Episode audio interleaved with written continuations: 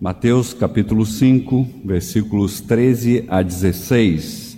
Diz assim a palavra de Deus: Vós sois o sal da terra. Ora, se o sal vier a ser insípido, como lhe restaurar o sabor? Para nada mais presta senão para lançado fora, ser pisado pelos homens.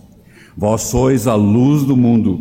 Não se pode esconder a cidade edificada sobre a luz, sobre o monte, nem se acende uma candeia para colocá-la debaixo do alqueire, mas no velador, e alumia a todos os que se encontram na casa.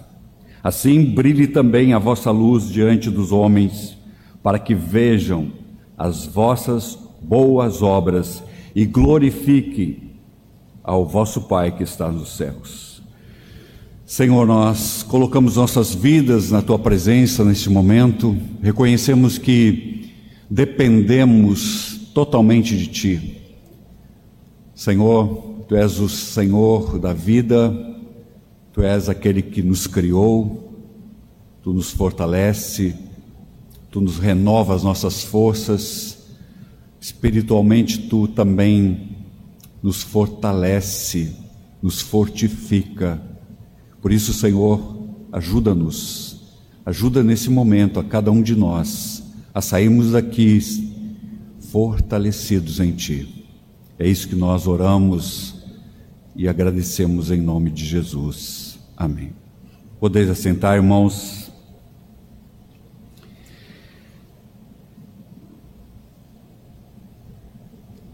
Neste texto da palavra de Deus, nós temos uh, anteriormente o Senhor sentando, ensinando os seus discípulos no Sermão do Monte, onde, sem dúvida, um dos sermões, ou sermão mais poderoso da terra, porque foi é, é, pronunci, pronunciado, proclamado pelo próprio Senhor Jesus, o Deus homem na terra.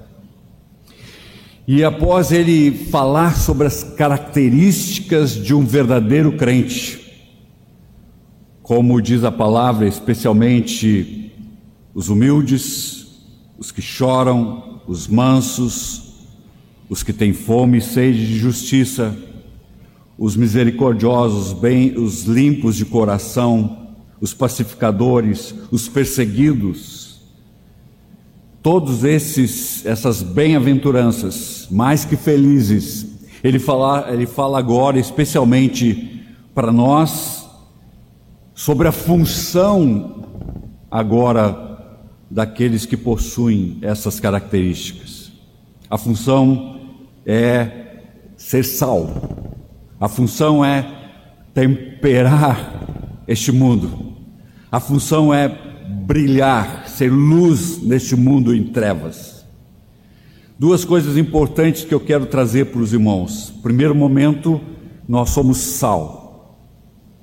E vocês sabem que o sal ele dá totalmente um outro sabor ao alimento. E como que o sal pode se tornar insípido?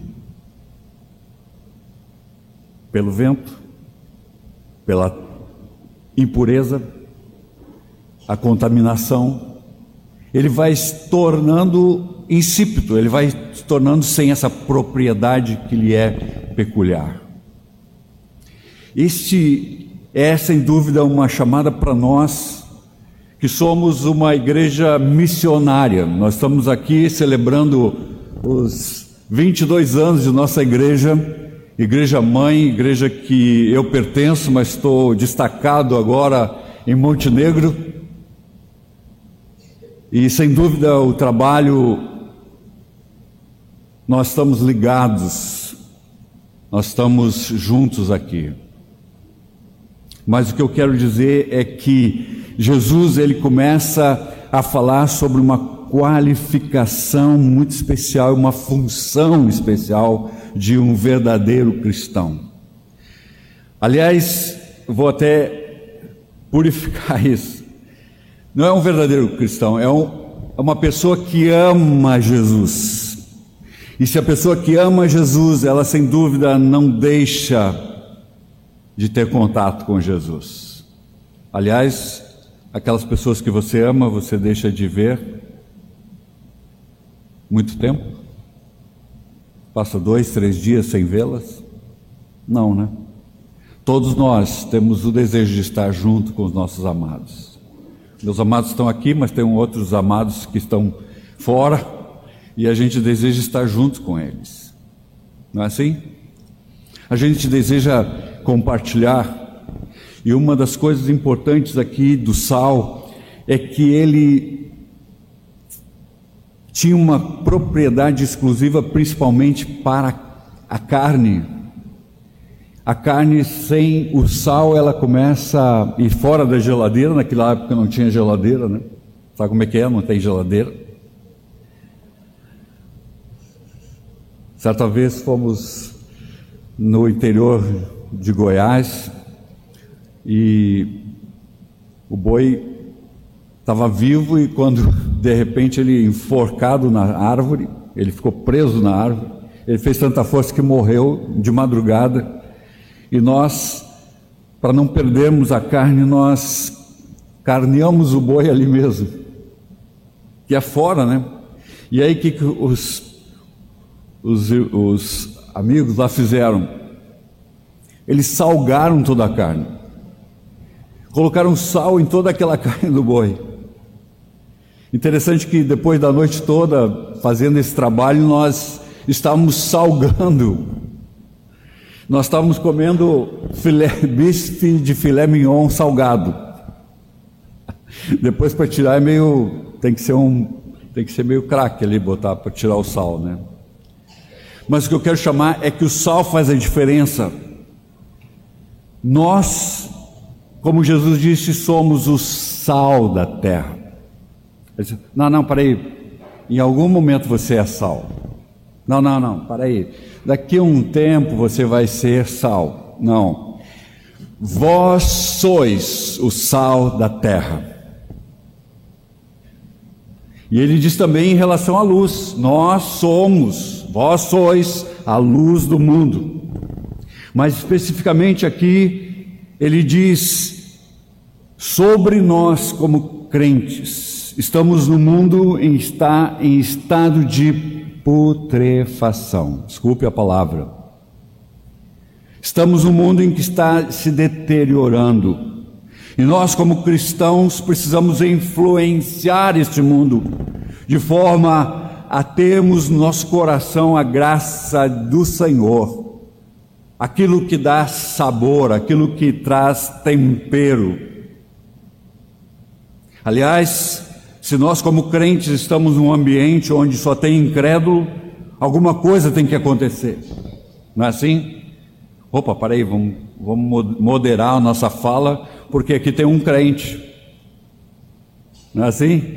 Chega os caras estão falando coisas erradas, tu chega no ambiente, opa, peraí, vamos mudar de assunto que chegou um crente, né? um cristão, um homem que ama o Senhor, uma mulher que ama o Senhor. É diferente. Nós estamos para influenciar o mundo através do nosso tempero espiritual. Cristo em nós. Cristo em nós. O texto fala exatamente deste mundo. Quando nós falamos, vós sois o sal da terra. Se somos o sal da terra, sem dúvida nenhuma, nós estamos fazendo a diferença no mundo que está totalmente perdido. Para vocês verem isso lá em o texto que nós lemos, não quero que não quero que tires do mundo, que vos tire do mundo. Pelo contrário, que os livre do mal.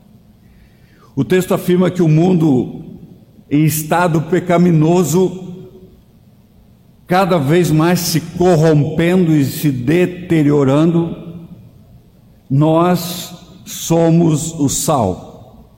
Nós somos aquele que vai dar sabor, aquele que vai trazer graça sobre essa situação. Lembro lá em Gênesis 3, ou melhor, 6, 3, que diz assim lá no tempo do, da, do caos, especialmente lá do dilúvio, quando Deus olha para o mundo e diz assim: O meu espírito não agirá para sempre no homem, pois é carnal. Caramba, ele estava falando, Deus estava falando de tirar o seu espírito do homem porque ele é carnal. E quando ele tira, sem dúvida nenhuma, o próprio Davi diz assim: Senhor, não retire de mim o teu Santo Espírito. Não retire de mim o teu Santo Espírito. Logo após chegou Sodoma e Gomorra. A situação piorou ainda. Homens que queriam abusar dos próprios anjos do Senhor. A persistência, tendência do mal. Parece que nós não reconhecemos que nós estamos sim num estado de decadência da humanidade. O mundo é mau e pecaminoso. O maligno jaz aqui. E qualquer otimismo em relação à humanidade não é bíblico, porque fala do pecado do homem. Aliás, nós estamos aqui falando sobre o sal, sobre crentes semelhante ao sal. Jesus declara que o cristão Vós e somente vós sois o sal da terra. O cristão é diferente. Os homens do mundo são totalmente diferentes dos cristãos. O sal é essencialmente diferente e ele exerce as suas propriedades onde está aplicado. Ora, se o sal vier a ser insípido, como lhe restaurar o sabor? Para nada mais presta a não ser lançado fora, ser pisado pelos homens. A função então do crente no meio de uma sociedade onde nós vivemos é sem dúvida proclamar, dar sabor, Você sabia que, como cristão, nós temos que ter uma postura diferente do mundo, totalmente diferente onde nós vivemos, porque somos cristãos? O cristão, após a sua conversão, não está fora da sociedade. Nós lemos, não quero que se tire do mundo, mas pelo contrário, fique no mundo. Tem gente que está pronto com a mala para o céu, né? Eu gosto de falar isso, né? desfaça a mala, não está na hora. Só quando Deus chamar. Nós precisamos enfrentar o nosso mundo, nós precisamos estar no mundo. Deus quer nos usar como sal. Deus quer que cada um de nós seja esse sal que vai temperar este mundo, que vai trazer tempero, sabor, diferença no ambiente. Jesus estava ensinando aqui qual é a condição do mundo e qual o estado do mundo ao citar o sal. O crente funciona como sal, você e eu somos sal deste mundo, de maneira que podemos temperar a humanidade com nosso com a graça do Senhor sobre nossas vidas. A carne, se deixar fora um pouquinho, ela já começa a estragar. Eu gosto da ideia do pastor Russell Shedd quando ele fala sobre Efésios 2:10, estávamos mortos nos nossos delitos e pecados. Ele diz que é como se fosse alguém que morreu, está sendo velado, e com o passar do tempo aquele corpo começa a cheirar mal. Não tem. Ele não está mais vivo, o sangue não está mais circulando, a vida foi embora. Mas nós, como Sal da terra, nós podemos interromper essa decomposição do mundo. O sal na carne, ele tinha o objetivo de impedir o apodrecimento. Logo, quando Jesus disse que nós somos o sal da terra, ele estava se referindo a isso. Eu e você somos sal neste mundo. O segundo aspecto desse texto é luz. Diz assim a palavra de Deus, no verso 14 a 16: Vós sois a luz do mundo. Vou parar aqui e quero ressaltar aqui essa condição. Vós, de novo, eu e você, nós crentes, nós que somos cristãos, eu não estou falando para não cristão, estou falando para crente, nós somos a luz do mundo. Jesus, quando veio, iluminou um povo que estava em trevas, para uma região totalmente que não valia um tostão. O, o rei até presenteou aquela região lá, que não valia nada, né? Implicações negativas. Aqui nós temos exatamente o, o Evangelho sendo a realidade e um contraste forte entre luz e trevas. Lá, sal, aqui, luz. Interessante que, ouvindo o pastor Ronaldo Lindório, Lindório é uma fera, né? Eu gosto das pregações do Lindório. E ele fala o seguinte: na região onde Jesus estava, 160 quilômetros para um lado, tinha um mar morto. O mar que era impregnado de sal e que não tinha nenhuma vida ali. Ó, oh, sal em excesso mata. Tudo que é em excesso mata.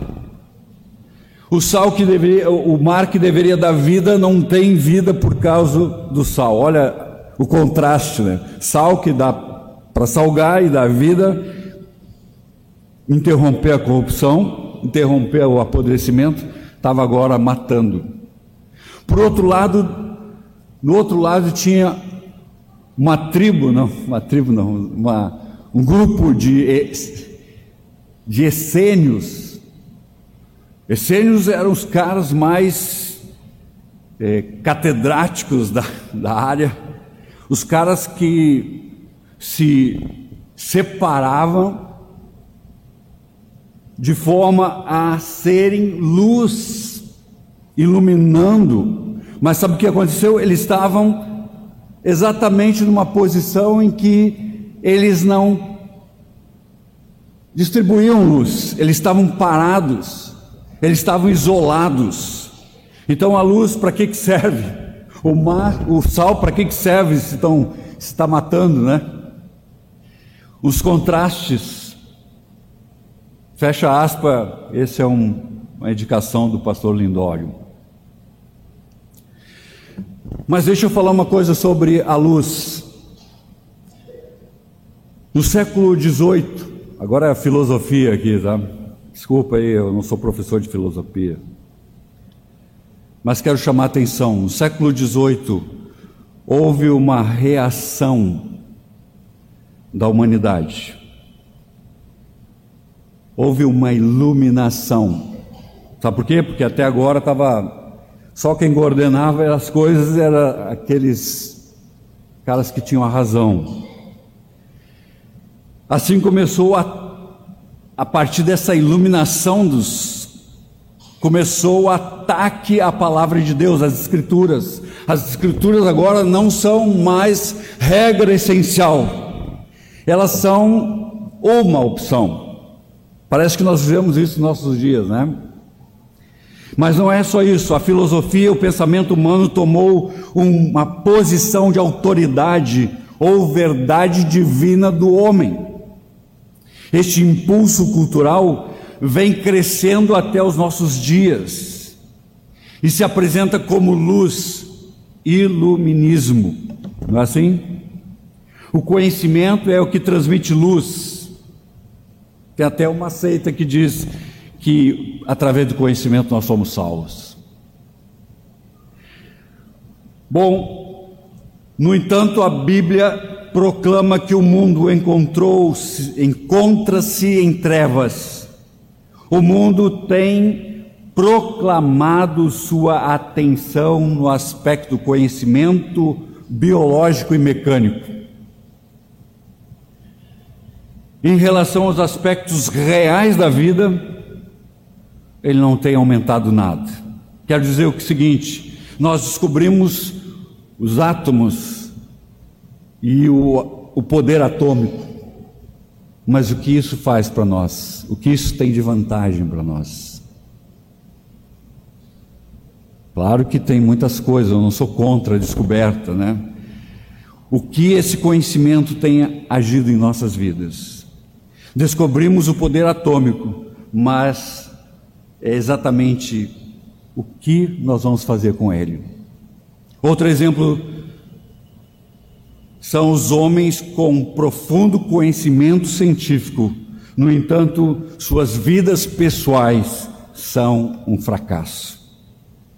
Parece que o homem evoluiu na tecnologia, na mecânica, mas ainda há pecados, morte, assassinato, ainda a falta de amor, a falta de tudo no nosso meio.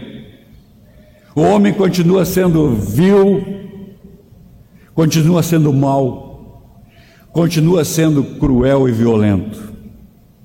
Antes o casamento era, oh que legal, vocês vão casar? Beleza, damos as bênçãos e casam. Hoje não, hoje tem que fazer o, o cursinho de casados. Vamos fazer um curso, um curso para saber o que, que vão fazer, porque os caras não sabem o que vão fazer. O cara casa e começa a ser grosso com a esposa, desonrar. Olha, parece que. Onde está o problema nisso? O problema está que o ser humano tem, não tem como evitar o mal e o pecado e viver uma vida fundamentada na forma limpa, reta e pura, porque ele esqueceu a palavra, ele deixou a palavra de Deus de lado. Lembra que nós lemos no texto? A verdade nos santifica. A palavra de Deus nos santifica. O conhecimento não está ajudando o homem a solucionar seus problemas, pois são conhecimentos biológicos. Eu não sou contra. Tem até professor aqui, né? Conhecimentos biológicos e mecânicos. Mas o conhecimento de dia a dia da vida tem se perdido. Uma posição agora positiva sobre a luz. Jesus disse: Vós sois a luz do mundo. Jesus assegurou que o crente comum conhece melhor a vida do que qualquer outro homem incrédulo, qualquer pensador não crente. Visto que na sabedoria de Deus, texto de 1 Coríntios 1 ou 21, Diz assim: visto que na sabedoria do Deus, de Deus, o homem, o mundo não conheceu por sua própria sabedoria, e aprove a Deus salvar os que creem pela loucura da pregação. Aquilo que parece ser o cúmulo e ridículo para o homem, conforme a palavra é pura sabedoria de Deus. Essa função é função, especificamente as funções sal e luz. Vós sois o sal da terra, vós sois a luz do mundo.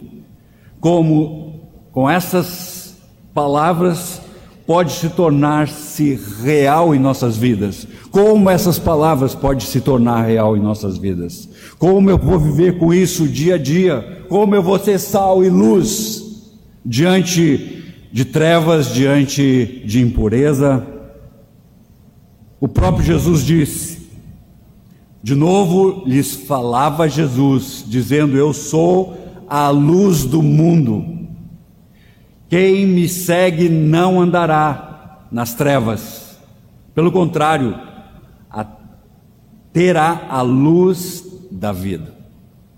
Jesus é a luz da vida. Como vamos viver? Proclamando esse que é o centro do Evangelho. Quem? Jesus, Jesus o Cristo. Ele é o centro. Nós precisamos amar Jesus. Para você ser sal, para eu ser sal, para você ser luz, para eu ser luz. Nós precisamos amar Jesus. Colocar Jesus em primeiro lugar. A promessa é: quem me segue não andará em trevas. João 8, 12. Jesus já somente Jesus pode conceder-nos luz vital a respeito da vida. Em Efésios 5, 8 diz assim: Portanto, não sejais participantes com eles, pois outrora eres trevas, porém agora sois luz no Senhor. No Senhor nós somos luz, andamos como filhos da luz. O Evangelho chama a nossa atenção para andarmos segundo filhos da luz, segundo conforme Jesus está nos ensinando, sermos filhos da luz. Uma união mística que nós celebramos na Santa Ceia. Essa união onde eu estou ligado, como os galhos da videira estão ligados à videira, que é Jesus, e nós recebemos dele o que? Nós recebemos o alimento, a ceifa, que é o alimento espiritual de Jesus. Essa união mística, a natureza de Cristo vem fazer parte daquilo que nós somos, daquilo que eu e você somos naquilo que nós somos transformados. Aliás, a única coisa que pode transformar esse mundo em decadência é Jesus, a luz do mundo, o sal da terra. Jesus pode transformar. Sabe qual é o problema? Às vezes nós temos homens, mulheres com situações diversas longe da luz em decadência, mas nós não transmitimos, nós somos, como diz o, eu não sei agora a palavra de quem, mas vou citar o cara, depois o, o seminarista vai me ajudar. Nós somos os maiores egoístas, sabe por quê? Porque nós temos a verdade, nós temos poder de é, ser luz, porque Jesus, Jesus deu poder, Eis que te dar poder para proclamar. Nós somos os maiores egoístas porque nós temos esse, essa autorização de Jesus e nós não falamos. Nós ficamos só para nós. Nós vemos os nossos amigos, nossos amigos passarem por dificuldades, mas nós não falamos de Jesus. Trabalhamos cinco anos, dez anos com alguém ao nosso lado e nunca falamos de Jesus. É duro, né? Na realidade, é um sermão que quer exaltar a participação da igreja mãe como transmissora, como evangelistas, como os transformadores deste mundo. E eu estou batendo em vocês, ainda bem que o pastor não está aqui. Ele vai assistir depois, ele vai ouvir. Mas nós somos luz para iluminar este povo em trevas. O que realmente a luz faz? Simples, né? Lembra lá, está no escuro, vai varrer, acende a luz, cara, está tudo sujo de novo. Você não varreu no escuro, né? A luz vem iluminar o povo que jazia em trevas, nós lemos, viu grande luz. A vinda de Cristo e do seu Evangelho foi um acontecimento fundamental. A vinda de Cristo desmascarou as trevas. Portanto, vós sois, todos sois filhos da luz, filhos do dia. Nós não somos da noite nem das trevas. 1 Tessalonicenses 5, 5. Mas todas as coisas, quando reprovadas pela luz, se tornam manifestas, porque tudo que se manifesta é luz. Efésios 5,13.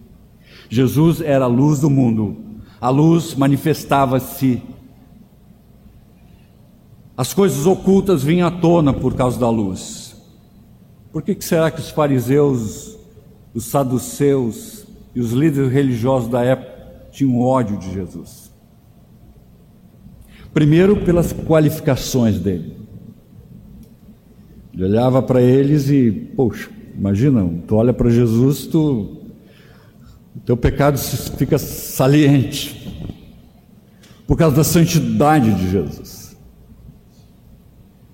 E os fariseus olhavam para Jesus e o odiavam, e o perseguiam, ao ponto de levá-lo à cruz a cruz e o matar. O ódio que eles tinham.